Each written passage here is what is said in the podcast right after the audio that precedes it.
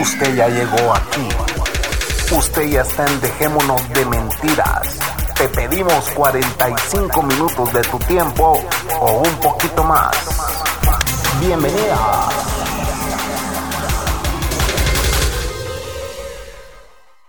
Buenas noches. Buenas noches, señoras, señoritas, señoritos y demás. Bienvenidos a este su podcast. Dejémonos de mentiras. Aquí estamos una vez más con un invitado especial que voy a presentar en un momento, pero aquí estoy junto a mi querida Coco. Salude, Coco. Hola, hola, ¿cómo están? Buenas noches y buenos días para los que están en el otro lado del mundo. Bienvenida, Cocos, a este su podcast. Ya Bienvenidos. Que casi, casi no participa con nosotros, pero ahorita ya van dos podcasts consecutivos que la Cocos está con nosotros. Y también tenemos desde Aguascalientes, México, a un señor que ya se está volviendo regular en este podcast. Se llama, no es señor, es un chavito. Es un chavo. Es un cipote, dirían en El Salvador. Un es cipote, un, hipote. Es un isto, dirían en Guatemala. Y en México dirían... ¿Cómo dirían? Es un cuate, no. Un cuatío. ¿Cómo dirían en México? Changuimba. Salude a la audiencia, dejémonos de mentiras. Hola a todos, aquí Chan, Changuimba desde Aguascalientes y pues acá le dirían morrillo. Ah, mocoso. morrillo, es un Exacto. morrillo de Aguascalientes, México, el señor Changuimba. El ch- señor, sigo diciendo señor, mira pues. Morro. El morrillo Changuimba desde Aguascalientes, México. Bienvenido a este tu podcast. Eh, de nuevo, eh, Changuimba grabó con nosotros por primera vez en esta nueva temporada. Fue el que nos contó sobre los suicidios, altos niveles de suicidio en Aguascalientes, México. Y ahorita que vamos a media pandemia, en nuestro primer año de pandemia, señores. Sí. Nuestro primer año de pandemia. Le vuelvo a preguntar a Changuimba, ¿subieron los niveles de, de los índices de suicidios ahí en Aguascalientes o no? Sí, sí subieron. La gente estaba No, desesperada no de vivir en ese pueblo y ahora con COVID ya me imagino. Sí, no tanto como yo había pronosticado, pero sí, sí hubo un ligero aumento de suicidios aquí en la ciudad. Para los que no saben, Changuima en el último podcast pues nos contó de que Aguascalientes era uno de los lugares con más altos suicidios en México y que él hizo un pequeño estudio debido a que incluso él fue parte, no, no fue parte, quiso ser parte de esas estadísticas, pero gracias a Dios no se dio. Y buena onda, Changuimba, que estés aquí con nosotros, todavía vivito y coleando, sobreviviendo el COVID, supongo. ¿Cómo vas? Eh, cuando grabamos estaba empezando esta vaina. ¿Cómo va mm, el rollo allá por tus tierras? Pues al parecer va algo bien, bueno, yo lo veo algo bien. Y pues la última vez que grabamos no, no estaba trabajando, estaba encerrado 24/7 en la casa. Pero ahorita ya tengo un mes que me puse a trabajar, de igual de chofer de Uber. Y pues la ciudad está abierta, o sea, todo normal. Donde sí se ve el problema es en los hospitales, donde pues ahí está toda la gente concentrada ya enferma. ¿Y si aumentaron los casos últimamente o se han mantenido? O sea, las estadísticas que dice el gobierno. Sí, sí han aumentado, desafortunadamente, pero como ya van desafortunadamente falleciendo también varios, Sí. pues se va desocupando camas y pues hay lugar para más gente para que, más gente. que termine grave. ¿Y el Sí. gobernador o las, em, Autoridades. las autoridades locales em, están tomando precaución o no están tomando precaución con este tema ahí con, contigo? Mm, Pues aquí como es un estado que es este, ¿cómo se dice? Como oposición del gobierno federal. Aquí hizo el, el partido que gobierna se llama PAN, que son los de derecha. Y el gobierno federal pues es Morena, que se supone que son de izquierda. Digo, se supone. Sí. Y estamos un poquito alejados de lo que es el gobierno federal en cuanto al sistema de salud. Y créanlo o no, eso sí ha ayudado a que se maneje un poco mejor desde mi perspectiva esto de la pandemia. Porque más A excepción de localmente que, pues, ya la es, ciudad está abierta. es- Sí, es más localmente, Ajá. pero yo lo veo más porque a pesar de que todo está abierto, que no se me hace lo correcto, pero sí están como atacando a los grupos, ¿no? O sea, sí los están metiendo a todos en el mismo y cajón. las escuelas están abiertas. No, las escuelas están cerradas, eso sí no. Ni no universidades tampoco han abierto. No, tampoco. ¿Las iglesias? Sí. Y los bares y las discotecas. Sí, de hecho de ahí saco mucho, tra- mucho trabajo, mucho dinero, porque todo el fin de semana, técnicamente nada más trabajo el fin de semana. Pasan parrandeando todos. Pero ya te diste cuenta que todos los lugares de perdición están abiertos. Sí. Las discotecas y las iglesias. La gran- Exacto. Sí, Exactamente. Así es. Igual en El Salvador Sí. ya están abiertas las discotecas. Y las iglesias Y las también. iglesias también. Sí, es que la ¿Qué gente fue- no qué puede fue lo que- sin alcohol y sin religión. Claro, Exacto. ¿qué fue lo que escuché yo la vez pasada que decía? "Mm, ¿No les parece un poco extraño? Decía que yo, si me porto mal y todo, eh, o sea, si, si, si, si hago todo lo malo, eh, si soy pecador y todo, me voy a ir a un lugar que es el infierno, donde el diablo me va a castigar por estar ahí. ¿Y por qué me va a castigar si yo hice todo lo que él quería que yo hiciera? Exactamente. No es justo ¿ah? que si te vas al infierno vayas Sigas- a, sigas, sigas casti- o sea, castigado. vayas a estar castigado por el, la persona o el ente o lo que sea que te hizo cometer todos estos pecados. Es ilógico, ¿no te parece, Changuima? Un poco sí, sí, pero no- Sos- no diré sos- que es ilógico dentro de la teología. ¿Sos, Cristiana. ¿Sos una persona cristiana vos? No. No, No. no, no practico. No. Sí conozco, pero no, no practico. Pero sí crees pero en no alguien sos, no sos superior. ateo tampoco. No, no soy ateo, soy... Eh, le dicen tibios por acá, soy agnóstico. Ah, ok. Aunque agnóstico, pues no crees en Dios entonces. No, o sea, sí creo, pero no en la forma divina que... No en la forma que Que- nos enseñaron. Ajá, exacto. Ajá. Que sí creo que existe un ser superior o un ente superior, pero no en la forma en que, en que me educaron ni en la que he podido investigar. Mm, ya, ok. Eh, y, y, ¿Y cómo va todo? Eh, que, que no me habías contado, no me acuerdo si me contaste, estabas solo la última vez que grabamos, ¿va? ¿O tenés pareja? No, acababa de terminar una, una relación. Tenías una relación de lejos Sí, y, y- y la terminaste, no se dio. así es. Sí, terminamos porque, pues sí, es No una funciona. distancia un poquito considerable. Híjole, Sí, así es bien difícil que funcione. sí, hombre. Muy difícil. Pero bueno, eh, mejores cosas vendrán. Así es. Sí, eso espero. Eh, ¿Y qué más? Bueno, eh, vamos, a, vamos a ir contando un poquito de lo que está pasando aquí. Eh, bueno, ya no quiero seguir hablando del COVID. Mucho hemos hablado del COVID. Ah, nada más, un favor. Dale. Este, ahorita que, que iniciaste con lo del suicidio, nada más comentarles. Ajá, a- a- bueno, una de las compañeras con las que hago Nepe Podcast, ajá. que como ya les había dicho, es psicóloga, y hizo recientemente un episodio precisamente sobre el suicidio. Así que voy a meter un gol aquí. los invito a que vayan a, a escucharlo. Su podcast es Opinología Podcast. Y más que hablar sobre eh, cuáles son las causas del suicidio, habla sobre cómo prevenir, o sea, y cómo detectar algunas actitudes de otras personas o de uno mismo para pues poder intervenir y evitar precisamente esta situación dentro de lo posible. O sea, uno como ciudadano promedio, si hay cosas que puede hacer, no, no se convierte en un héroe por eso, ni hay que actuar como tal, pero ahí sí vienen unos, unos puntos que igual y, y a toda, toda la audiencia, o más bien todo el mundo debería de conocer para detectar estas situaciones de, de suicidio y prevenirlas, ¿no? Dentro de lo, dentro de lo posible. Yo tengo una pregunta. ¿Y cómo es que cómo es que se detecta eso? Que una persona quiere llegar a eso. ¿Qué, qué síntomas La- presenta? ¿Qué señales? ¿Qué ¿Qué- señales, perdón?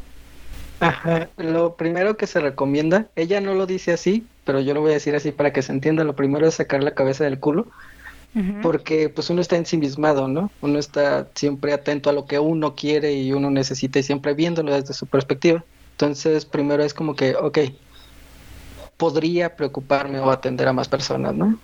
Por Sí. decirlo de alguna manera. ya una vez que haces eso, este, sí hay eh, cosillas o detalles. Uno de los puntos que ella muestra es, por ejemplo, gente que indistintamente de su contexto, por ejemplo, se está deshaciendo de cosas. No se está regalando su colección de funcos, de películas, de cassettes, de libros.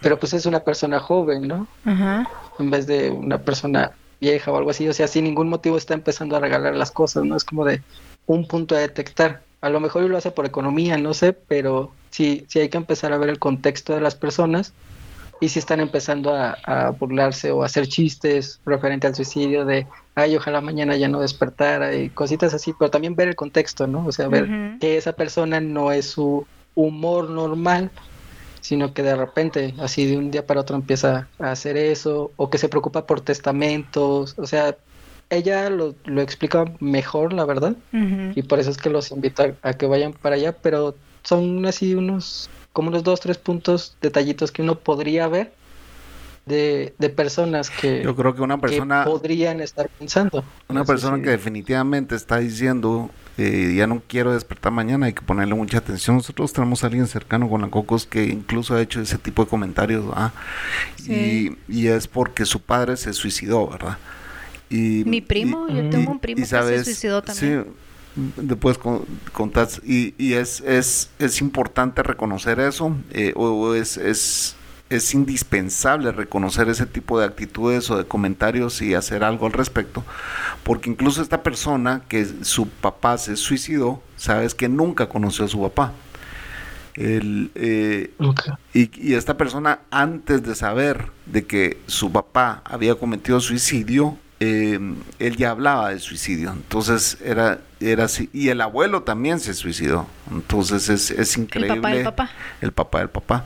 Y él no sabía nada de esto, pero ya... ¿Será que eso se trae en los genes?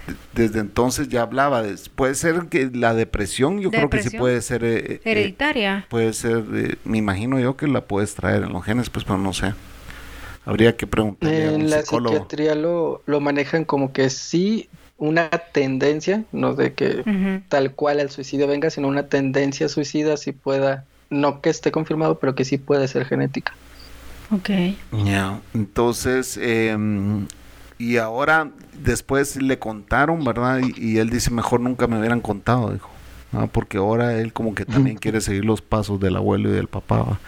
Es triste eso, pero es una persona muy cercana a nosotros, pero eh, eh, hay otros factores, ¿verdad? Hay, hay, drogas de por medio y todo, entonces eh, es difícil, ¿va? O sea, una persona adicta también eh, tiende a, pues, a, sufrir este tipo de depresiones, etcétera.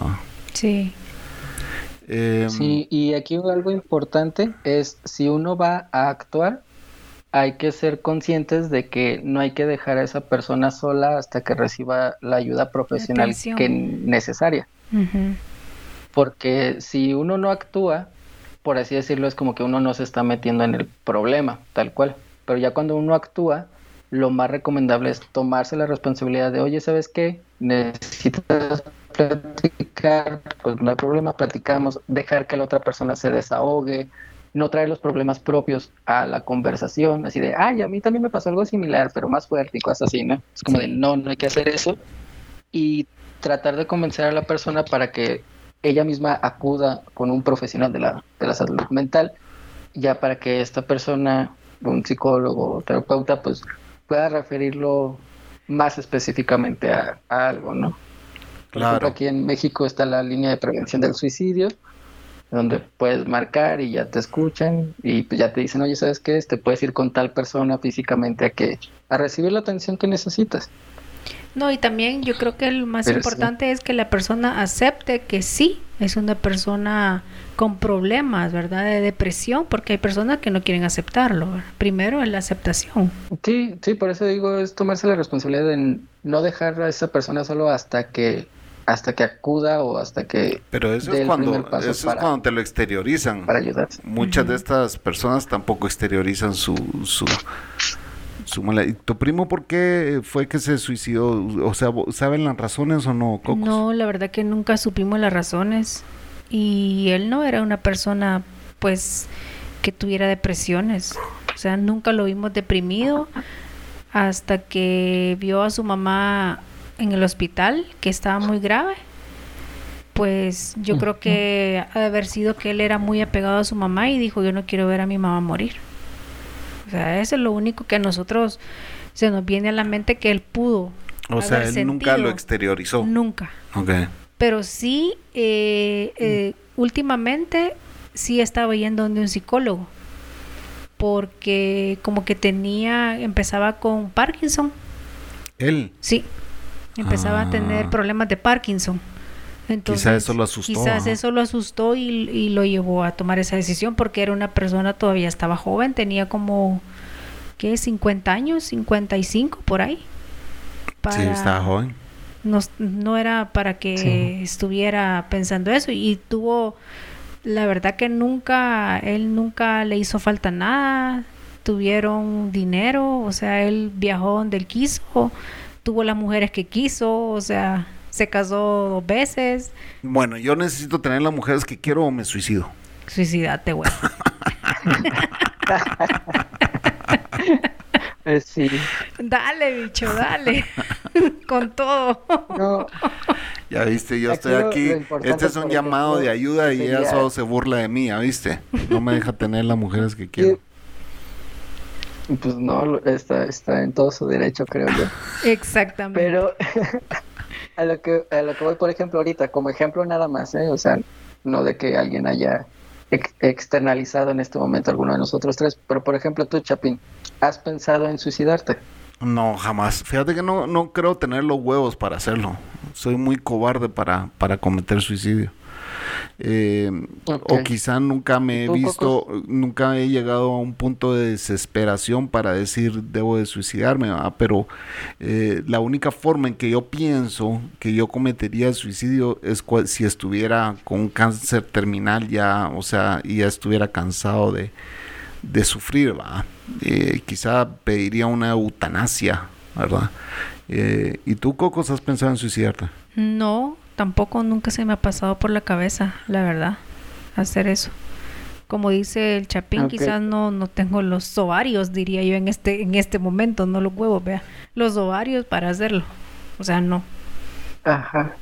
Bueno, se los pregunto por, ¿por qué? Porque es una pregunta importante y la mayoría de las personas que han pensado en el suicidio pueden externalizarlo, saben que se están metiendo como en un problema de, ah, ya van a empezar a cuestionarnos, pero es el primer paso, o sea, cuando uno va a tomar esa responsabilidad, lo primero es preguntarle directamente, oye, ¿has pensado en el suicidio? Si te responden que sí, es, ¿has pensado cómo suicidarte? Y ya si te empiezan a responder, pues, de alguna manera, algún método, lo que sea, este, pues sí es como de, oye, y, y empezarle como a sacar plática, ver exactamente cuál es el, el problema. Uno no es un profesional de la salud, obviamente, pero al momento de que una persona se siente escuchada, que tiene tendencias suicidas, obviamente, y se siente escuchada, como que se retrae un poco ante esas intenciones y ahí es cuando uno debería de referirlo, tratar de decir, oye, ¿sabes qué? ¿Por qué no vas con, con un psicólogo? No hay problema, si quieres yo te acompaño. O sea, echarle la mano a estas Ayudarle, personas. sí. Sí, fíjate que mi primo. Eh, la forma en que se suicidó, de verdad, fue bien, como, como te dijera, impresionante. O sea, él se dio un balazo en el corazón él solito. O sea, y dicen que es una de las muertes lentas, que esa muerte es súper dolorosa, dicen los médicos, los médicos forenses, porque no te morís en el momento. Te quedas todavía vivo sintiendo el dolor en el corazón. Te quedas que De un, balazo, de un balazo en el corazón no te morís de inmediato. No, porque tu cerebro todavía No. está funcionando. Eso es lo que dicen los médicos forenses, que esa es una de las muertes más crueles que pueden haber, porque vos sentís ese dolor, o sea, estás viendo que te estás desangrando porque tu mente todavía, tu, tu cerebro todavía no se ha muerto. Así dicen, ¿va? así nos explicaron a nosotros cuando, cuando lo hallaron, o sea, cuando el guardaespaldas de él vayó. Changuimba, y, y bueno, ya dijiste dónde está el podcast. Es un podcast, ¿verdad? El de tu amiga que dijiste. Así es eso, Pinología Podcast con acento en la I. Opinología Este- Podcast, ¿ok? ¿Dónde la encuentran? Ah. en YouTube, en iBox, en Apple Podcasts y en Google Podcasts. Vaya, señores, vayan ahí, lo buscan, ahí hablan sobre el suicidio. Y cambiando de tema, Changuimba, ¿o querés agregar algo más sobre este tema? Eh, pues nada más decirle que lo que yo les acabo de compartir es muy condensado, ahí lo explica un poquito, más bien lo explica mejor, muchísimo mejor, y se da a entender muchísimo mejor. Entonces, si alguien, pues en algún momento detecta este tipo de cosas y realmente quiere pues hacerse responsable porque al fin y al cabo pues es la vida de otra persona podrían tomar en cuenta estas recomendaciones estos puntos que ella que ella indica que de hecho son, son puntos que indican la mayoría de las de los psicólogos y psiquiatras al momento de tratar la prevención del suicidio para este pues poder apoyar a, estas personas, ¿no? Para evitar un, para ayudarlos. Y más, y más en estos tiempos de COVID, o sea. Más en el confinamiento. Sí. Aquí sí, sí, no. Eh, hay que tomar en cuenta todos estos. Mira, em, bueno, nos vamos a ir a primer corte, señores. Em, interesante. Eh, vayan, escuchen ese podcast. Y bueno, ya regresamos con nuestro invitado Changuimba desde Aguascalientes, México. Y la señorita Cocos. Ya venimos. Buenos días, buenas noches, buenas tardes. Dependiendo la hora en que ustedes escuchen este mensaje. Espero que todos se encuentren bien muchachos. La verdad es que creo que el estar encerrado te pone a pensar muchas cosas, que lo que has estado haciendo mal o también qué es lo que has estado haciendo bien y qué planes tienes para el futuro, ¿verdad? Bueno, en mi punto de vista es lo que yo he hecho. He hecho como un... Me he mirado y he dicho, cabrón, estás fallando en esto, tienes que cambiar tu modo de ser o por qué no cambias esto hace el otro y pues ya saben cómo es esto. Chapín, de a huevo, papá. Tenerte nuevamente en el área de los podcasts. ¿Qué te podré decir ahorita? Escucho podcasts, miro la tele, escucho música, hago mis quehaceres del hogar pero no sé si a usted, a todos ustedes les pasa, a los que estamos encerrados, pero me entra como una, no ansiedad, sino como añoro esos tiempos en que uno salía y, y no había nada, no había pedo. Pero sin embargo, después de, creo que nomás levanten la cuarentena en California, todo va a ser muy diferente.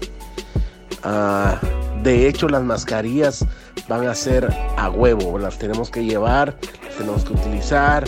Los restaurantes, ah, una mesa va a estar abierta, otra mesa no. En fin, va a ser un desmadre que, que uno como ser humano no está acostumbrado. Pero nos vamos a tener que acostumbrar a la nueva, a lo nuevo que va a haber mucha. Algo bueno viene para todos, yo sé que algo bueno viene Cuídense mucho, pasen la pipa, uh, sigan las indicaciones que nos dicen los gobernantes. Se les quiere a todos. Todos son parte primordial e importante de este grupo. A todos, todos, todos, todos. ¿Ok? Y pues ese es mi sentir del día de hoy. Y pues un abrazo a todos. Adiós. Bye.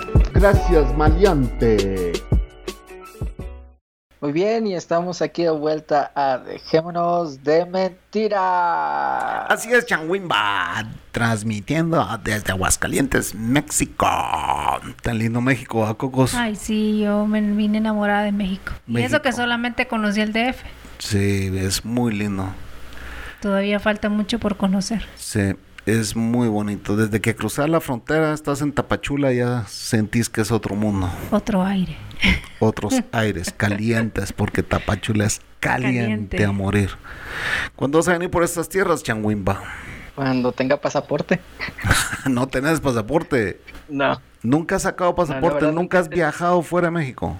Nunca, sí he viajado fuera de México, pero nunca he sacado pasaporte. Y la vez que salí fue por una excursión escolar. Cuando yo vivía en Tijuana, fui a, al a lo que es Carolina, a San Francisco y No me acuerdo cómo se llama este otro lugar. Bueno, donde está Disneylandia. Ok, en California, no. Ajá, sí. Eh, sí. Em, y, y pasaste con un permiso, supongo. Sí, fue parte de una excursión escolar. Bueno, fueron dos excursiones. Una fue al zoológico y la otra fue al, al parque de diversiones. Y Estados Unidos y California es el único lugar donde has estado en tu vida, fuera de México. Así es. Bueno, tenés que viajar. Sí. Eh, tenés que viajar. ¿Y de, ¿Y de México si has estado en otros lugares? Ah, bueno, ha viajado dentro de México, supongo. Dentro de México. Sí. He tenido la fortuna de ir a varios lugares, no a tantos como yo quisiera. Ujú. Me falta todavía una parte de lo que es el nor noreste del, del país Guadalajara. y todo el sur. A Guadalajara. ¿no? Guadalajara sí he ido, Ya has ido. Y a Monterrey. a Monterrey no. Ni Veracruz. No, tampoco. Veracruz es interesante, pero Ve- Veracruz está en el Pacífico, correcto. No, está en el Atlántico. No, está en, en, el, en el Atlántico, correcto. ajá, en el Golfo. En Golfo. En el Golfo, sí. Ni Cancún. ¿No conoces? No, tampoco. Las de playas, lo que conozco son las del norte, las que están en Baja California, que es Ensenada, es este, Esas Ay, playas son lindas. Yo he visto este reportajes. Los Cabos. Sé nada, ¿sí? Por Los Cabos, no. están más o menos cerca, pero uno está en Baja California Norte y los cabos están en Baja California Sur. Ahí no he ido. Ah, ok. ok. Donde mm, más llegué a ir fue a Acapulco, que está en Guerrero, y a Puerto Vallarta, que está en Jalisco. Jalisco. Dicen que Puerto Así Vallarta es muy lindo también. Sí, la verdad sí. Bueno, aquí tenés casa cuando bonito querrás venir a Guatemala. rica. Y solo es una frontera la que tenés que cruzar. Creo que no necesitas visa para venir a Guatemala. No. Nosotros sí necesitamos para ir a México. Pero Pero, se tiene que, que cruzar todo México.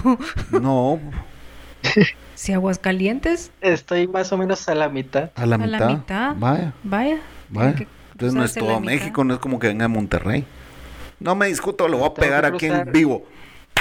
Cállese. Disculpen, señores, tuve que bofetear aquí a esta mujer. Después lo voy a usar en mi contra. No, señores, Sí. no la bofeteé, fue un aplauso. Eso es un aplauso. Después va a ir a la fiscalía y va a decir, escuchen ese podcast, ahí me agarró a bofetadas.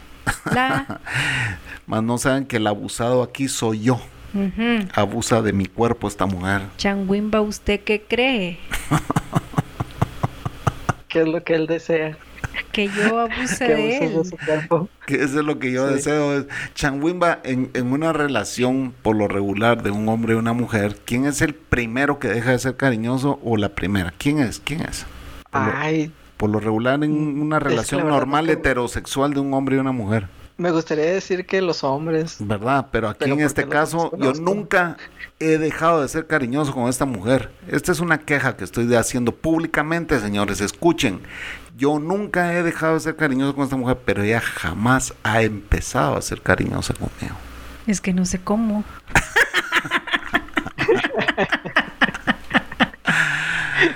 Aunque no lo crean, este tóxico es el cariñoso de esta relación. De vez en cuando, no siempre. Siempre soy cariñoso contigo. De vez en cuando. Siempre, siempre. Yo no soy cariñosa, la verdad. ¿Cuántas veces me has traído flores vos a mí? A la gran. ¿Cuántas veces te he traído yo? ¿Cuándo fue la última vez que te traje flores? La semana pasada, Ah, para que vean, señora. Señoritas, escuchen, el chapín es así de cariñoso. sí. Sí es cariñoso, Y pero yo que no. te estás haciendo promoción, Chapín. Sí, Sí, hombre. Nah, Qué lata. ¿Cómo vas a creer? Yo a esta mujer no la dejo ni por la reina de Inglaterra. Anda, esta viejita ya, No, pobrecita. por la Merkel. La Ah, Merkel. la ella no es la reina, ubícate, Ah, pero ubícate. podría llegar a ser si se mueren todos los demás antes. Puede. Puede llegar. Está como en qué cuarta en sucesión. No, porque ya. Ah, no ya- hay hijas. Las hijas del rey, del, del chavito este, ¿cómo se No, pero es que ellos ya renunciaron a la realeza, ya no pueden. Ah, no, pero pueden regresar si ellos quieren. No, ya no. Sí, pueden regresar. No, ya no. Ya no pueden. Ya renunciaron a todo, renunciaron a todo. No, yo vi un documental donde ellos podían regresar todavía. Si, si, si decidían, tenían como un año para decidirse si regresaban o no. Pero sabes que contra, eh, firmaron un contrato multimillonario. No, no quiero estar pendiente de la vida de Samara, tampoco. Pero firmaron un contrato multimillonario con Netflix, ¿ah? Sí. De plano van a, hacer, van a hacer su reality. Ojalá no haga una mierda así como las Kardashians, porque si no, sí la cagan. Yo no creo que la Merkel se preste para algo así. No, ella es muy profesional. Sí. No creo. Y esa mamadita, yo estaba enamorado de ella, pero cada vez que salía en la, en la tele, la Coco me pegaba. En la serie Suits. en una serie Suits. Y vos no, vos no ves televisión, no ves Netflix, eh, Changuimba, no ves algún tipo de, ¿Estás clavado con alguna serie, con algo en YouTube, no? Eh, sí, sí veo Netflix eh, en especial. Ajá. Lo último que vi fue Crazy Ex Girlfriend. De hecho, la recomiendo a todos. ¿Ah, Nada más les hago la, la aclaración de que es una comedia musical, así que si no les gustan las comedias musicales, pues no la vean de plano, porque sí tiene muchas canciones que se me hacen muy ingeniosas, muy divertidas, pero yo sé que no es para todo el mundo esa, esa serie. Sí, ese tipo de series. Pues a mí sí no me molestan las musicales, la Coco no mucho le gusta. a mí eh, me gustan de miedo, yo soy bien terrorífica. me gustan de asesinatos y me gustan. Yo me hubiera sido detective, ¿va? De verdad. O médico forense hubiera sido, porque me gusta ese, ese, ese, e, ese, morbo de sangre y todo eso. Y a mí me da asco todo eso. Yo por eso. Somos una pareja bien dispareja, güey. Sí, de plano. Toda esa serie yo sola la veo porque el Chapín no la ve. ah, ya. ¿Y cuál, cuál fue la última que viste de esas series, Cocos? Pues. Casi no mira esas porque como yo no las veo. Es como no las ve, pero sí estuve viendo una, ah, unas que españolas que eran bajo, ¿cómo se llama esta? Pero la que yo estoy viendo ahorita es de asesinos en serie que se llama, si no me equivoco, Criminal Minds. Los más buscados. Ah, sí. No, mentes de criminales. criminales. Ah, sí es. No, pero también vimos lo más. Ah, no, pero esa no era de. No era de crimen, ¿o sí? Los más buscados, no. O sea, si es de crimen porque están buscando a criminales, pues, pues no tiene, o sea, no es, es un documental. Investigation Discovery, mm. me encanta verlo. Ajá. Ay, porque ahí sacan todos los asesinatos. Sí, esta mujer sabe mucho de, de, de, si vos le preguntas qué debo de tomar para tal, o tengo estos síntomas, ah, es porque tu hígado no sé qué. O sea, es, es, un, es como una enfermera ambulante esta mujer. Mis, mis familiares la llaman y le dicen, ah, fíjese, eh, Cocos, que tengo esto y esto, ah, eso es por esto y esto, tome esto. un día esto vas a matar, un día esto vas a matar a alguien de mi familia, Estás recetando, o sea. No, pero es que no sé cómo fue que aprendí, la verdad. Viendo esos tus programas. Sí, te puede ser. o porque leía mucho cosas. Es que antes a mí me gustaba la enfermería, pero no estudié eso. ¿Qué otra serie vimos que acabamos de terminar de ver? Y, ahorita en Netflix han puesto muchas miniseries, o sea que de seis capítulos. Eh, ah, vimos la ah, serie de esta niña mexicana que mataron y que la encontraron ah, en, su cama. ¿No te acuerdas de ese, de ese caso, Changuimba? Sí, sí, sí me acuerdo del caso de Paulette. Paulette. Esa también la vimos, que está también en Netflix. Esa la vimos, es muy buena, estuvo. ah, sí, sí se les hizo buena. Acá le, tiraron mucha tierra a la serie, que ¿Ah, porque se tomó con mucha comedia, cuando fue un caso bastante preocupante. Pero sí, sí, sí, estoy de acuerdo con las personas que comentan de cómo quieren que no se tome con comedia. y efectivamente las autoridades este, mexicanas tomaron con comedia precisamente el caso. Y la misma familia. Igual. Ajá. ¿Y tú qué crees? ¿Quién la, quién la mm. mató? Ah, la verdad, Sí. Yo sí creo que fue un, familiar. No, no exactamente podría decir alguien, pero sí, sí me suena. Todo me sonó a que siempre fue un, familiar de la niña. ¿Se habrá sido la mamá?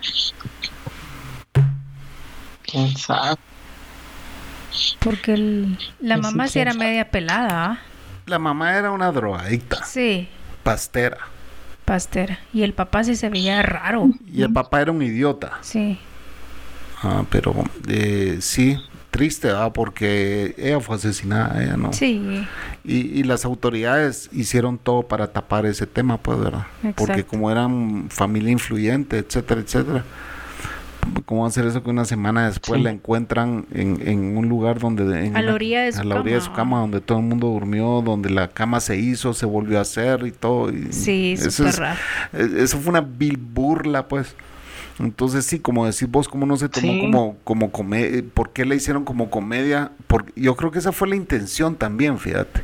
Hacerla como comedia porque en realidad pues fue una comedia, pues fue una burla hacia, hacia el sistema de justicia mexicano y, mexicano. y la población pues entera que estaba al tanto de eso. Sí, de plan. Sí, no, y tenemos muchos ejemplos de eso, este, referente a que en las noticias nos muestran como una noticia impactante y todo eso, pero pues al final es pura, puro choro, como por ejemplo el caso de Florence Cassens, que era una, si mal no me equivoco, secuestradora. Y este hicieron todo un show televisivo en las noticias de cuando fueron a atraparla. Y todo se grabó, todo se, estuvo poniendo en, la televisión abierta, en las noticias precisamente. Y al último, pues la dejaron libre porque no, no estuvo dentro del debido proceso lo que fue su arresto. Y la embajada francesa estaba pidiendo precisamente que extraditaran a Florence Cassens para que fuera enjuiciada allá en, Francia. Recordame qué caso es ese, recordame quién es ella. Eso no le Florence Cassens, eh, si mal no me equivoco, era una secuestradora hace unos 5, 6 años más o menos, que tenía un grupo de secuestradores aquí en, en México. Ah, no, no, no, no. No oímos ese, ese caso. no lo, no lo oímos. Ah, ya, qué bueno, porque hay muchos casos así similares donde se hace toda una faramaya alrededor de un pequeño caso y al último pues se dejan libres porque no, no se actúa de acuerdo al debido proceso. El último que tenemos es el caso de Lozoya, precisamente, este hombre que no se ha confirmado que está en México, se dice que está en México, el, y que está filtrando videos e información para todo lo del caso Odebrecht. No sé si ese sí lo, de sí, Odebrecht, claro que sí. Ajá. La constructora que... Ajá. Exactamente, él estuvo involucrado en eso. Supuestamente ya está arrestado, supuestamente está en México y supuestamente está soltando toda la información para que todos los implicados mexicanos eh, puedan ir a la cárcel, pero lo único que se tiene hasta ahorita es un video o dos videos más o menos que se filtraron por ahí pero igual, de acuerdo a debido proceso, esos videos pues ya no funcionan para alguna detención o lo que sea. Mira, ¿y qué pensás de AMLO en general? Digo que tiene muy buenas intenciones, pero no tiene una estrategia clara para, pues, para poder levantar al país. Es que yo siento, que, yo siento que no le ayudan la gente que lo rodea. no, no le ayudan mucho. Es que para llegar al poder eh, tal cual se ve, que, hizo muchos acuerdos y pues tiene que quedar bien con todos. Pues Como dicen, si vas a entrar en la política tienes que llenarte de mierda para cumplir lo que, lo que quieres hacer. Tienes que pagar favores. ¿Y qué pensás de que haya puesto en, en la lotería del avión presidencial? Ah, igual, una mamada la neta, o sea, porque ni se va a rifar el avión, lo que se va a rifar es dinero. ¿Cómo se llama esto? De un decomiso que se hizo no me acuerdo quién ah, se le serio? ¿No va, a rifar, ¿No va a rifar el avión entonces? No, se va a rifar el dinero y se supone que con lo que se recupere de dinero, con eso van a comprar insumos para, para ¿cómo se llama? Para los hospitales y todo lo que se refiere a seguridad social. O sea que el avión solo es una figura eh, para que la gente, una figura comercial para que la gente compre los boletos de lotería. Exacto. Ok. Pues yo siento que, que, este presidente ya está muy viejito, ya, ya le cuesta. Así como el que teníamos antes en El Salvador. Ya lo manejaban, o pues yo no creo que esté tan viejito, la verdad. Eh, yo creo que aparenta más sea la que tiene o no, eh, si no me equivoco. Pero eh, el, problema con él es que no tiene gente capaz a su alrededor. Como dice Changuimba, tú por estar pagando favores no ha puesto a la gente idónea en los lugares. En los claves. En los, en los puestos clave, ¿verdad? Pero eso es en todos los gobiernos de Latinoamérica, ¿verdad? Aquí Aquí en Guatemala eh, el, presidente tiene su novio y el novio está eh, a cargo del centro de gobierno y... Y es un chavito. es un chavito como de, de, 30 años y bueno, es una estupidez también aquí. Em, pero bueno, ningún gobierno, yo creo que, bueno, y los gringos también pagando con ese idiota que tienen de presidente. También, exacto. Que yo creo que pues, hay muchas probabilidades de que vuelva a quedar. Ojalá que no. Yo también lo creo. Porque pues la gente está acostumbrada en Estados Unidos a que eh, los presidentes necesitan dos términos para eh, lograr, porque Obama igual en su primer término no logró ni la mitad de lo que logró él en su segundo término, ahora Ahora este idiota, yo sé que si él acabó en el primer término la va a cagar doblemente en el segundo, pero bueno, cada país tiene lo que se merece al final. Eh, el tema mira, y Enrique Peña Nieto, ¿qué onda? Se divorció, anda con una novia que es una supermodelo ahora, ¿verdad? Sí, creo que sí. Creo que tú estás más enterado de eso que yo. Sí. Amigo, porque la Coco me cuenta. Es que yo soy... Ella está, ah, ella está obsesionada con la, cultura mexicana y la farándula mexicana.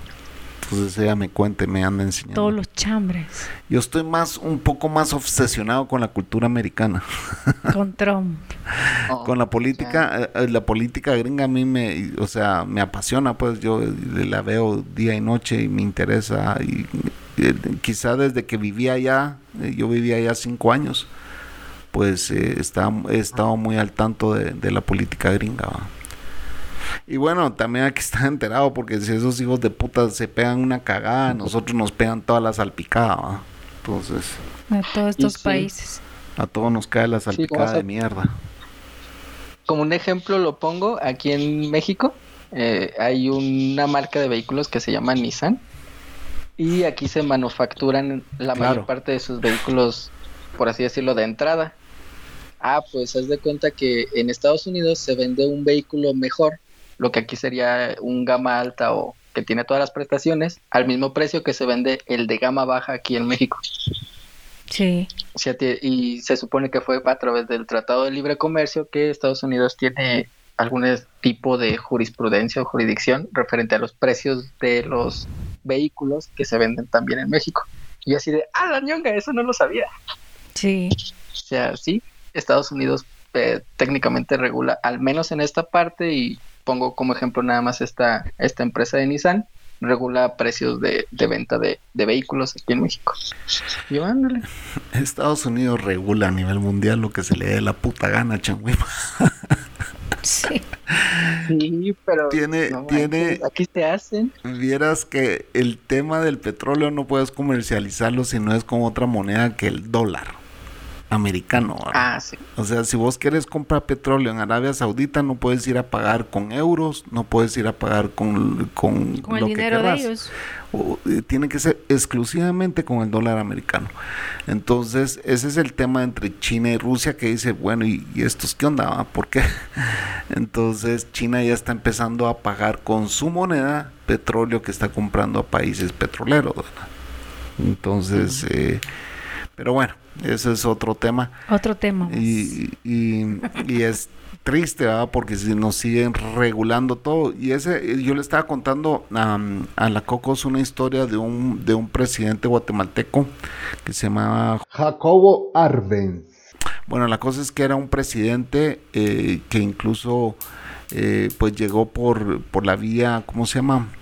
Democrática a la presidencia, no fue producto de un golpe de Estado ni nada que se daba mucho en esos, en esos tiempos, sino que llegó por el voto popular. Llega como presidente y empezó a defender a todos los productores guatemaltecos de banano, ¿verdad? Eh, por si no sabías, la mayoría de bananos que Chiquita Banana comercializa, Dol y todas esas marcas de frutas. Dolex, como que Dol. Eh, esas marcas de frutas, pues la mayoría de esos bananos salen de Honduras y de Guatemala. Aquí hay zonas bananeras, eh, te hablo de caballerías, de caballerías, de caballerías, hasta de kilómetros de, de banano. Y entonces viene este presidente y le dice a los gringos, basta, ustedes ya no nos van a venir a pagar un centavo de dólar por banano, sino que ahora si quieren banano de aquí, pues van a tener que pagar. ¿Y qué, qué le hicieron? Le dieron golpe de Estado y los, lo humillaron, ¿verdad? Em, y lo sacaron del gobierno. Entonces, eh, sí, Los gringos han estado toda la vida ahí regulando lo que se les da la gana, todo lo que sea a propósito. Somos su patio trasero y hacen lo que se les da la gana con nosotros. Eh, y estamos endeudados con ellos hasta el y, y, lo, y lo que dicen es que, por ejemplo, bueno, sí, ahí todo el mundo le da las nalgas a Estados Unidos, como ahora todo el mundo se lo está dando a China. Hoy vi que, que ya hay varios países de Latinoamérica que le están dando el voto a China antes que dárselo a Estados Unidos. El, el nuevo ordenamiento mundial, señores. La nueva era. Sí, algo que, que no nos podemos dar el lujo los mexicanos de hacer. No, abiertamente. sí, sí, definitivamente no se puede. Pero bueno, sí, eh, bueno, hay, obviamente Venezuela sí le está dando las nalgas a China. Hoy, vi, hoy vi cómo China le llevó un avión de con no sé cuántas toneladas de insumos para combatir el COVID. Entre ellas pruebas, un montón de pruebas, un montón de mascarillas, un montón de, eh, ¿cómo se llaman los de oxígeno? Los... Los tanques de oxígeno. No, ventiladores, de oxígeno y pues le llevó de todo, ¿verdad? Y ahí están los venezolanos pues eh, besándole el culo a los chinos. Eh, sí, caray. Vamos a irnos a un segundo corte, señores. Estamos aquí hablando geopolítica mundial con el señor Changuimba desde Aguascalientes, México y la señorita Cocos. Ya venimos, señores.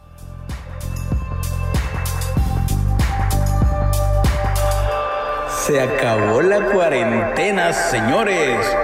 Por fin se acabó la cuarentena. Pero la cuarentena de podcast con que nos tenía el Chapín que no subía nada. Ahora está de nuevo y renovado el podcast que usted tanto esperaba. Dejémonos de mentiras.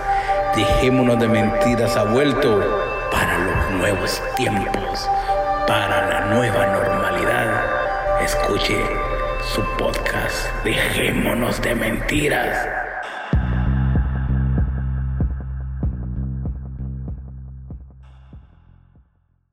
Y ya estamos de vuelta, señores, en Dejémonos de Mentiras. Una vez más, se les agradece el que nos estén escuchando. Em, bueno, estábamos ahí platicando sobre los gobiernos de cada país, cómo eh, pues eh, seguimos siendo eh, manipulados por las, los grandes y vamos a seguir siéndolo.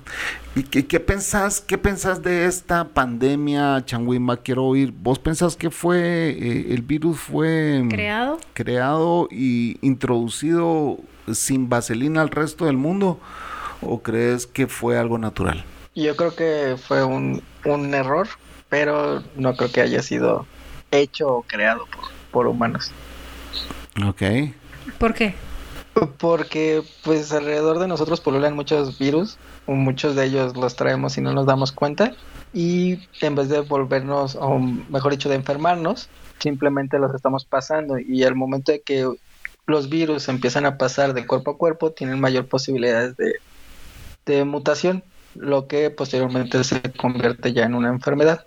Yo considero que algo más o menos así pasó no me trago al 100 que nada más fue porque alguien se comió una, una sopa de murciélago mal cocida, pero este sí, sí creo que tuvo que ver mucho los hábitos de culturales de, cierta región para que se propiciara más rápido esta, esta mutación de, de, virus, que al fin y al cabo pues nos termina enfermando.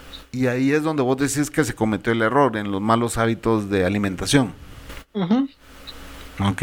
Sí. Yo no lo creo de esa forma. Yo más creo que fue que fue creado e introducido para eh, que se esté para todo lo que se está dando en estos tiempos pues yo creo que sí y, y, y, qué crees de la teoría del 5G y todo este rollo eh, ¿qué piensas de, del 5G? pues que así tal cual el 5G pues se me hace una una buena evolución del 4G digo es más rápido no sé qué tan estable sea porque la verdad no lo he usado. Al parecer en Estados Unidos sí es estable, así que pues, se me hace bien. En cuanto a la teoría conspiranoica del 5G, pues lo, he estado viendo desde que salió el 3G, el 4G, el 4G LTE, eh, cuando estuve estudiando un poco de artes visuales, también me enteré que era a través de la telefonía, el telégrafo, cada que hay un nuevo sistema de comunicación, eh, siempre sale alguien este, gritando de eso nos va a acabar como humanidad. Eh, de hecho, hay un texto que indica que en el momento en el que se inventó la escritura tal cual plasmada en papel, eh, también decían que iba, sí, que iba a cambiar la humanidad. dijo al, al momento de la escritura vamos a perder la capacidad de memoria por eso no deberíamos de escribir. Ah, y ahora, bueno, sí, con la teoría del 5G, yo sí creo también de que es una gran evolución, sí creo de que también está creado para eh, tener más control sobre el humano. Sobre el ser humano. Eh, definitivamente, pues si ya nos tienen controlados ahorita con el 5G va a ser mucho más rápido, mucho más fácil y mucho más en tiempo real. Eh, eh, yo creo que el virus, mi forma, lo que este, me había quedado pendiente, yo sí creo que el virus fue introducido por eh, la combinación de que es un SARS con un qué, con un COVID, con un SARS, ¿cómo es? No, es es un SARS con el HN1, ¿cómo es H1? H1N1, ajá. Ah, es, una es una combinación de las dos eh, problemas Básicamente le metieron al H1N1, le metieron el SARS para que fuera altamente contagioso, si no me equivoco. Fueron, yo creo que está el MERS, el SARS, y el H, 1 n 1 Los tres tienen COVID-19. Los tres tiene, tienen la cepa del COVID-19, las tres cosas. Y es una inflamación pulmonar pues súper grande, o sea, te deja secuelas en tus pulmones. ¿Y quién es el que está proveyendo al mundo? ¿Cómo es eso que ya China está, se curó del virus? Ya Wuhan no tiene un solo caso de COVID. Sí, exacto. Y todas las fábricas chinas están pero a full pop ahorita. Trabajando. O sea, ¿quién provee todas las mascarillas al mundo? Decime. ¿Quién las proveyó ya? Yo no sé si en, en tu, en tu, en tu en tus tierras esto fue todo un negocio, el tema de las mascarillas. En Guatemala fue un negocio, fue un negocio, o sea, aquí todo el mundo andaba queriendo vender mascarillas y todo el mundo se quería hacer millonario vendiendo mascarillas y muchos hicieron millonarios vendiendo mascarillas, otros ganaron mucha plata vendiendo, entonces fue un negocio y ¿de dónde crees que venían todas estas mascarillas? De Estados Unidos no venían. De China. Muchos se fueron a China a traer máquinas para hacer mascarillas. Yo, ¿verdad? Que conocemos gente que ya están haciendo mascarillas en Guatemala. Entonces, no, y no me acuerdo quién fue que nos contó. Los chinos estaban preparados para, para, para hacer, eh, o sea, ¿te acordás en los tiempos de la Segunda Guerra Mundial cómo le pidieron a las mujeres que fueran parte de, de, de esta, mm, de esta mm, ola industrial, ¿verdad? Porque los hombres andaban luchando en todas las guerras que han habido, ¿verdad? Mundiales. Eh, en las dos guerras que han habido mundiales.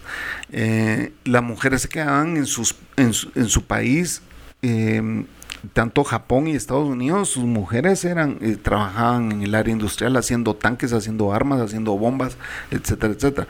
Pero los chinos ya estaban listos para producir todo lo que han producido en este tema del COVID. Todas las fábricas están a full pop ahorita. Y esa es la pues. pregunta, el por qué, o sea, el por qué China ya tenía todo eso producido, sabía que no iba a trabajar durante tres meses, pero él ya estaba abastecido totalmente de más que insumos de ah, protección. Vos sabes que en, en, en, en noviembre, en, octubre y noviembre del año pasado, se vinieron cualquier cantidad de chinos y andaban comprando mascarillas aquí en Guatemala. Aquí en Guatemala. Así, increíblemente. Por, ejemplo, aquí lo que lo que a lo mejor estamos dejando un poco de lado es de que ahorita ya tenemos un año de que se, supone que salió la primera cepa de, del claro. Ajá. Bueno, poco más de un año con los chinos y pues ¿qué fue? Es septiembre, octubre, noviembre, son tres meses, o sea, técnicamente tuvieron tiempo para poderse preparar antes de que ya saliera la información pero siendo pues, China, todo el mundo. Pero siendo China el país mayormente poblado del mundo, ¿cómo es que ya están controlado esto? O sea, ya tienen una vacuna. tendrán una vacuna, tendrán también ayuda. Sí, no, yo sé, pero es, es un poco difícil de creer de que eh, ya eh, China haya salido de este problema tan rápido, pues Para mí que ah, ellos... No, no creo que haya salido del problema. Sí lo pudieron controlar más rápido, pero también hay que tener en cuenta que tuvieron más tiempo para poderse preparar y que pues la política gubernamental ayuda demasiado porque eh, de hecho por ahí estaban poniendo si mal no recuerdo a principios de enero las noticias de que en seis días acaban de construir un hospital para seis mil personas diez días sí, lo construyeron sí. de covid no y era como de, ok, ¿y en nuestros gobiernos qué están haciendo? No, nada, nada más vamos a cerrar fronteras y ya.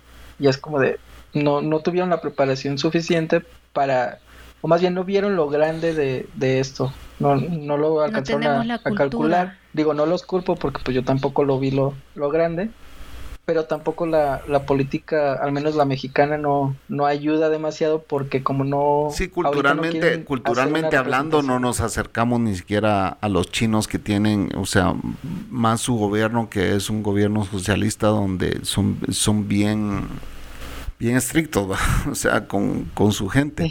Eh, sí, muy, muy represivo, como se sí. cuenta. Y aquí no, o sea, y no quieren dar esa imagen. Entonces, por ejemplo, aquí no pero, van a salir pero, a las calles a, a, matar gente nada más porque no traen cubrebocas, que ya lo han hecho, pero pues eso, eso es tema aparte. Eh, o sea, no, o sea, no ayuda tampoco el, el tipo de gobierno que, que tenemos, no tuvimos suficiente tiempo para ver la magnitud de todo esto y por ejemplo, muchas fábricas también se pudieron haber utilizado para crear cubrebocas y sin embargo no se hizo nada de eso. Decidieron nada más los que ya tenemos y seguir comprando. Sí, bueno, sí, todo es un negocio. Todo es un negocio. Sí, bueno, o sea, para mí sí, China lo creó, China tiene la cura y puso al mundo de rodillas. Punto. Esa es tu teoría. Esa es mi teoría. Eh, yo, yo creo que China lo creó eh, ya estaba preparado para eh, proveer para al resto del mundo. amortiguar todo esto y proveer, a, o sea, la cantidad de plata que está entrando en China ahorita, todo este año, la, o sea, China sí ya es un poder, o sea, el, el, poder que tiene China hoy en día ya no lo tiene nadie, no lo tiene nadie en el mundo, pues, o sea, ellos sí. están a cargo de proteger el mundo porque ellos están proveyendo mascarillas, proveyendo caretas, proveyendo lentes, proveyendo, o sea, todos los insumos de protección personal vienen de China todos. No, y, y, y, bien yuca porque ellos ya sabían de esta enfermedad desde el año pasado, desde que, pongámosle, por, por agosto. Por agosto. ¿Y por qué chingados lo vinieron a decir hasta 30 de diciembre, pues? O sea. Porque no querían, no, bueno. Para mantener al mundo sí, de rodillas. Punto. Sí, no, o sea, en ese entonces ya había gente contagiada, pero creían que era, como dicen los norteamericanos, flu que era influenza. Sí, no sabían. Y pues se iban a tratar de influenza, pero pues ya no salían, no, no, no sabían. Exacto. A saber si sabíamos no sabíamos. Sí sabíamos, yo sé que sí Eso. sabían, tampoco. Bueno, vos sabes, pero no, vos no puedes asegurar, pues no son ninguna científica para... Sí, pero, pero ya sabían. Es una teoría que nosotros tenemos, ¿verdad? pero... Porque estaba viendo también yo ah, en un yes. documental, no sé si usted vieron una doctora que ella como que se fue para Estados Unidos huyendo porque y también un doctor que murió. A los chinos ¿Sí? que se fueron, sí, que fueron los los, los whistleblowers, que eso, los que dieron los, los, que dieron el pitazo. El pitazo Ajá. y lo dieron Ajá. tipo en noviembre a la OM, a la OMS. Ajá. Y no le quisieron hacer caso. O sea, Sí, también. Mira, y vos eh, manejando Uber, eh, tomas tus precauciones, eh, eh, ¿cuáles son, qué te exige ¿Qué Uber? ¿Qué llevas? protocolo tenés como, como chofer de Uber? Ok, yo en lo personal sí procuro tener mis, mis precauciones. Uber como empresa, igual que siempre ha sido, le vale queso. Uh -huh. Lo que pase, ¿no? O sea, mientras siga teniendo dinero, todo está bien. Lo que se supone que deberíamos de hacer por parte de Uber es desinfectar el vehículo constantemente traer mascarilla y y ya, es todo. Y no mantiene, ah, y no hay el antibacterial. Ah, ok.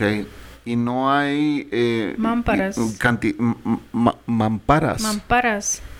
Que son estos plásticos que... Que le pones a tu vehículo para que no tengas contacto con la persona de atrás.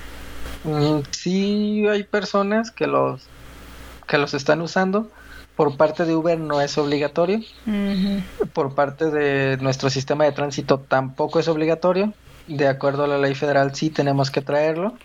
Pero como las leyes de tránsito son estatales, no nos obligan a nosotros a, traerlo, pero si hay personas que lo usan, yo en mi caso particular no lo, no lo uso, no traigo ni plástico, ni mampara, ni nada. ¿Y en algún momento se ha subido alguien que cargue mal puesta la mascarilla o que le que no lleve mascarilla, ¿no? O que se la quite dentro del carro. todo el tiempo, o sea, hay gente que se sube y me pregunta, oye, este, ¿puedo fumar aquí adentro? Y yo, no. O sea, desde ahí empezamos. Eh, también hay gente que me dice, oye, ¿hay problemas si traigo cubrebocas o no? Y yo así de, ¿piensas toser? No, ok, nada más no hables. Porque sí me he dado cuenta que al momento que las personas hablan, suelen este pues escupir, ¿no? Totalmente, claro. Sí, para eso es la mascarilla, o sea, incluso para proteger. Eh, claro, la saliva, pues ese es el problema. Eh, ah.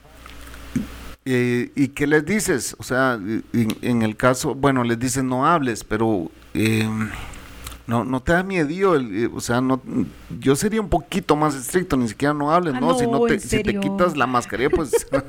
¿En serio? Yo, yo creo que sería un poquito más estricto. Ah, ok. Si te quitas la mascarilla, hijo de la gran puta, bájate de este carro, le diría yo. no, hombre, el chapín. Bueno, yo, yo trato de, de considerar más o menos la situación, porque sí hay casos donde sí lo veo muy, muy extremo de que la persona realmente necesita el servicio y pues si les digo, súbete atrás y no hables. Ok, ¿Y, cuántas personas puede subir? Se supone que nada más pueden subir tres, pero se suben cuatro. Mm. Porque se supone que el asiento del copiloto no, no se debe de subir nadie. Pero pues igual se sube. Yo lo único que hago en esos casos es pues abro mi ventanilla para que el vehículo siga pasando aire. Y pues igual, o sea, yo traigo mi, mi mascarilla, que de hecho es una de tela y le pongo una de estas cosas que porque como se dice las mascarillas que tengo son lavables y por la parte de abajo se abren para poderle meterlo ajá para poderle meter un filtro o algo y pues ya.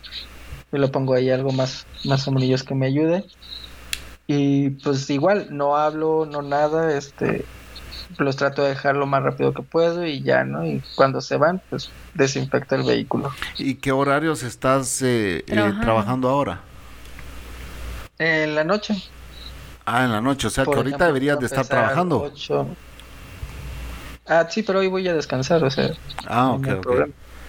O estudiar libre. Sí, pero puedo empezar Puedo empezar entre 8 o 9 de la noche y terminar hasta las 7 8 de la mañana. O sea, toda la noche trabajas. Sí, y, me ayuda mucho porque la gente no está sudando tanto en la noche como en las mañanas o en la tarde. ¿El, el clima en Aguascalientes, el clima es caliente, no? Me imagino que sí, con el nombre. no. es templado. Es templado. No es caliente en extremo, tampoco es frío en extremo, está en una media. Ahorita que ya empezaron las lluvias, pues sí se pone un poquito fresco, pero no llega a tener fríos tan extremos. No como el DF. Y la noche es más peligroso. Eh, ¿no, ¿No te da temor trabajar de noche? No. no. No, de hecho, la mayoría de las personas sí me dicen de, oye, pero de noche es más peligroso, así como tú ahorita. Y así de, pues es lo mismo en la mañana, o sea, si te van a asaltar, te van a secuestrar o te van a dar un balazo, lo van a hacer en cualquier hora.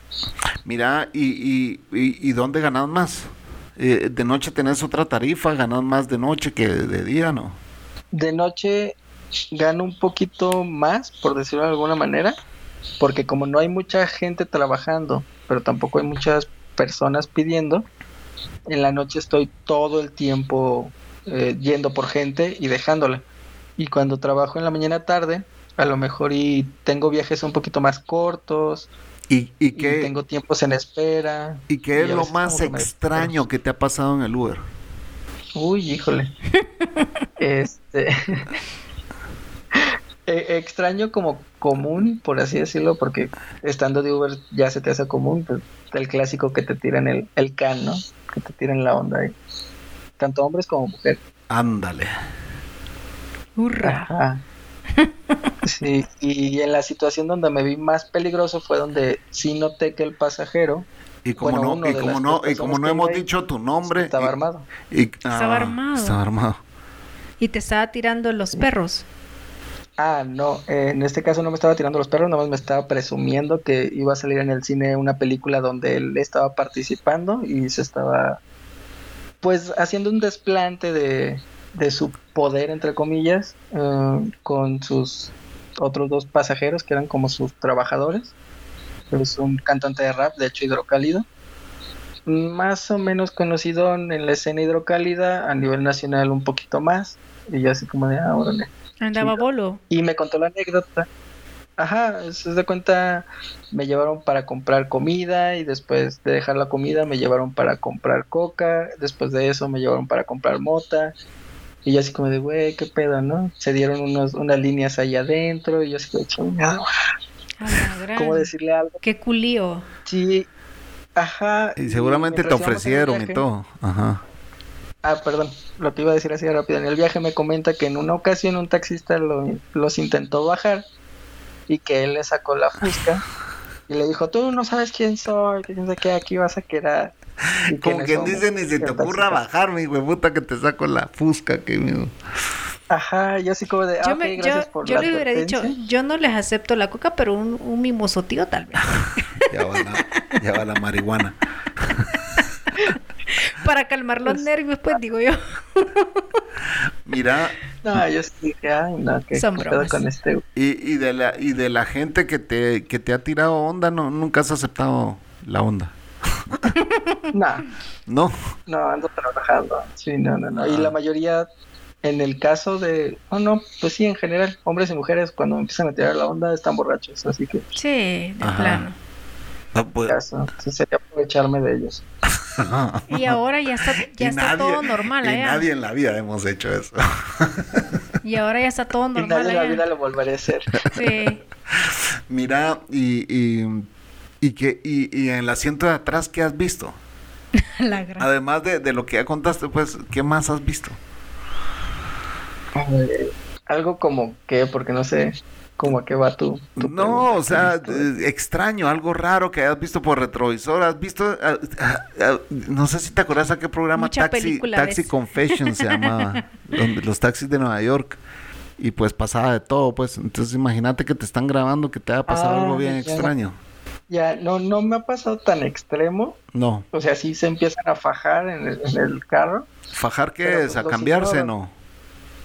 No, se toquetean. Ah, ok, ok. Se ve, Ajá. Se su En el preámbulo de. Se agarran, se, se, amasan, dicen en El Salvador. Se acarician. Exacto. Se meten mal. Muy intensamente, ya. Ajá. Ajá. Y tú como que párale ya. Párale, güey. no comas enfrente de los pobres, güey. No coman ansias. No, de hecho. Buscan motel. En una ocasión, un chavo estaba masturbando a una chava y si le dije, si no lo haces bien, te voy a bajar. Y se sacó Si no lo haces bien, yo te voy a enseñar, lo hubieras dicho. se sacó de onda y la chava se empezó a reír. Y ya como que se la bajó las ganas algo y ya dejó de hacerlo. Y así como de mira, mira las palabras le, correctas le pregunté a Changuimba y que has visto algo extraño pues no sé no sé hacia dónde va tu pregunta y ahorita ya se está soltando mira ya está contando. Sí, hombre, ahí la regaste, le he dicho, si, si no le vas a hacer bien, pues te ayudo, güey. Entonces sí, estaba yo en lo correcto que he visto cosas raras. Sí. Pero bueno, yo creo que eso es para otro podcast también. Ya llevamos una hora, cinco minutos, señores. Malas cortinas, seguramente vamos por el una hora, ocho minutos, señores, de estar grabando con Changuimba desde Aguascalientes, México. Pero siempre es un gusto tenerte en este podcast, Changuimba. Así es. No sé si quieres agregar algo más, quieres contar sobre tu podcast. ¿Todavía lo están haciendo, lo están produciendo o no? Sí, lo hacemos quincenalmente ahí en YouTube, los lunes ahorita, a las, ¿qué son? Ocho más o menos de la noche. más, más seguido. Se llama Nepe Podcast. ¿Cómo se llama? Nepe Podcast. Nepe. Lo voy a buscar. Sí. ¿Sabes qué es Nepe, amor? No. ¿Quieres explicarle vos o le explico yo? Dele. yo creo que tú, tú tienes más confianza. Decirlo al revés, el nepe. Pene. O decirlo muchas veces. Pene, pene, pene, pene, pene. ¿Y por qué se llama así? Eh, no tengo la menor idea. eh, Fue, fue la otra persona quien lo, quien escogió el nombre y pues ya se lo Y dejamos. se quedó. Eh, se supone que es, ajá, se supone que significa nadie nos preguntó, pero Ah, como que no tiene mucha, mucha relación. Ok. Bueno. Nepepene, nepepene. Nepe, nepe, nepe, nepe, nepe. Eh, bueno, ahí están, señores. Vayan, escúchenlos. Ahí están ellos en YouTube. Eh, ay, por lo menos producen más seguido que nosotros. Sí. Nosotros de vez en cuando sacamos Nos un hemos podcast. hecho, pero re huevones. Eh, No, es la necesidad. yo, yo estoy trabajando, güey. Pero a veces, a veces, a veces mm, vos me decís, "Y- vamos a grabar un podcast hoy, va. A rato se nos pasa. Se nos olvida. Se nos olvida y ya no grabamos y ya son las 10 de la noche. Así como que, ah, no, qué hueva, Sí, ya vea. ya muy tarde. ya muy Mañana. tarde. Mañana. Y mañana otra vez se nos vuelve a pasar. Y pasan semanas. Ujú. Sí, la Coco no le gusta No, grabar conmigo. Y no salen tan mal nuestros podcasts con la Coco, ¿verdad? ¿Qué pensás vos, eh, Changuima? Pues sale bien, tienen buena química. Sí. Ya viste. Todavía, 11 años después, tenemos buena química. A la gran. Y si vamos, a, eh, Coco, si sigamos experimentando y traemos una tercera persona aquí, que ¿Por sea qué? mujer, ¿va? No, que sea hombre, güey. Ah, no chingues. y yo, cada vez que le hablo de tríos a ella me sale con que sea un hombre. No, güey, José. ¿Y por qué? Sigue, sigue siendo trío. No, nunca me ha dejado hacer un trío. ah, sigue siendo trío, dice aquel, va. Pues sí, aquí estamos Sí. en un trío. Dos hombres y una mujer. ¿Qué más? No, pero uno es canino. Se fue a dormir, mira. Sí. Bueno, Changuimba, te mando un abrazo en la distancia, brother. Eh, esta es tu casa cuando querrás regresar. eh, pues nos echamos otro podcast. Y vaya. a- Gracias por a- la, la invitación y yo siempre estoy dispuesto a, a decir cosas que queden grabadas. Excelente. Y, y vaya acordándose de esas historias del taxi. Sí. Para que nos cuente todas las historias de taxi. Tenés que apuntarlas. Pues muchas ya están en el podcast y otras más que, que van surgiendo conforme sigo trabajando. Está bueno. Bueno, pues cuídate mucho, bien protegido siempre y exige que la gente se ponga su mascarilla, porque tu vida está en juego. La mascarilla es para proteger al otro, no para protegerte vos. Sí, exacto. De verdad. Y cuídate mucho también en la noche. Porque sí, vos decís que igual te puede pasar de día que de noche, pero siento que en la noche hay más riesgo a que le pase a uno más cosas porque la gente anda bola. Espera, y anda loca. Pero igual. Sí, algo. no, pues gracias por los buenos deseos y, y pues igual les mando un abrazo a la, a la distancia. Espero que sigan sacando contenido más adelante. Y esto fue Dejémonos de mentira. ¡Bravo! Buenas noches. Buenas noches, cuídate. Buenas noches. Ahí estamos, Mr. Changuimba.